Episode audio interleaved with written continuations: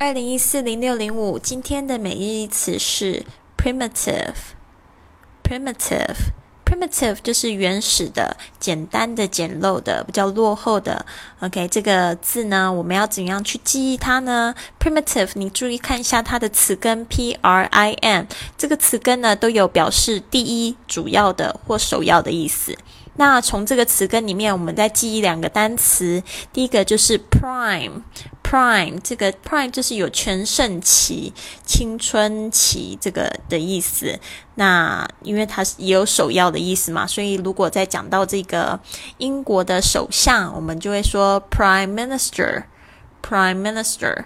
那还有一个字，其实也蛮常看到，就是 Primary Primary，。它就是最初的、初级的、首要的、主要的、基本的。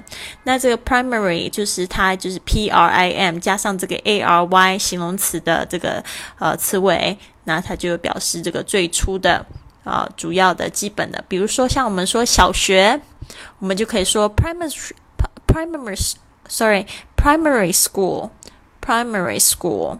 好，那我们来看一下这个 primitive 可以怎么样去用它呢？首先，如果我们把它来看，这这是这个原始的、远古的、未开发的，它是怎么样子去用呢？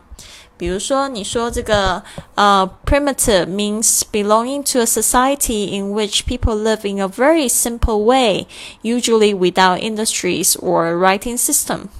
比如说，像这个对于原原始社会的研究，我们就可以说 studies of primitive societies。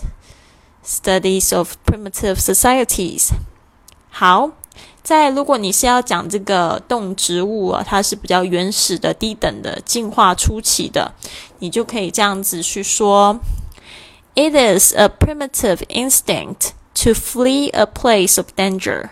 is a primitive instinct to flee a place of danger。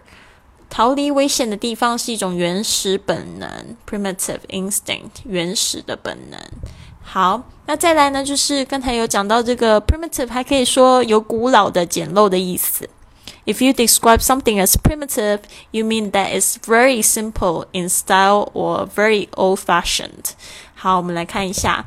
比如说像这一句，他说 "The conditions are primitive by any standards"，这个无论用什么样标准来衡量，这个条件都是非常简陋的。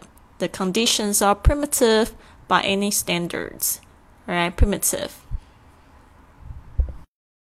接接下来我们来看一下这个 E A 的它的例句是 primitive，它把它当简单的来用。好，just using primitive shapes can help achieve the visual target。